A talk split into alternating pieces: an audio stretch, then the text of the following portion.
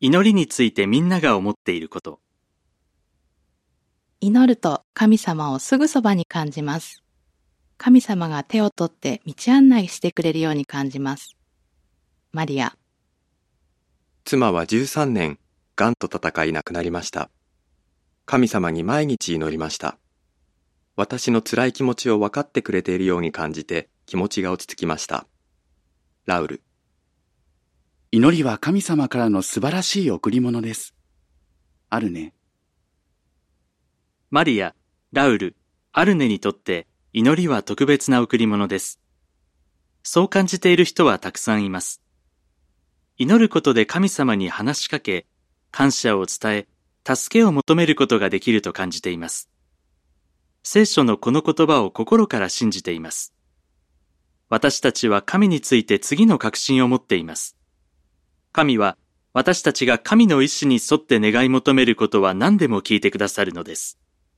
ヨハネ第一5章14節祈っても聞いてもらえないと感じている人もたくさんいます。スティーブはこう言っています。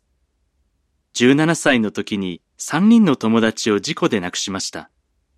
1人は車の事故で亡くなり、あとの2人は海で溺れて亡くなりました。それで、どうしてこんなことが起きるのか教えてほしいと神様に祈りました。でも答えはありませんでした。祈って何になるんだろうと思いました。祈りが聞かれていないように感じると、祈ってもしょうがないと思えるかもしれません。別の理由で祈っても意味がないと考える人もいます。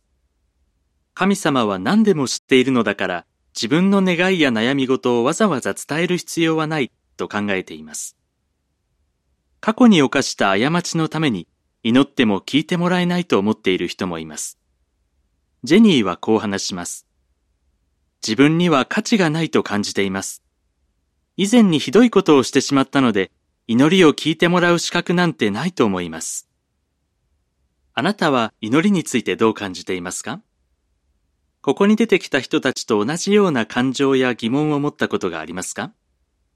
聖書を読むと祈りについて納得のいく答えが見つかります。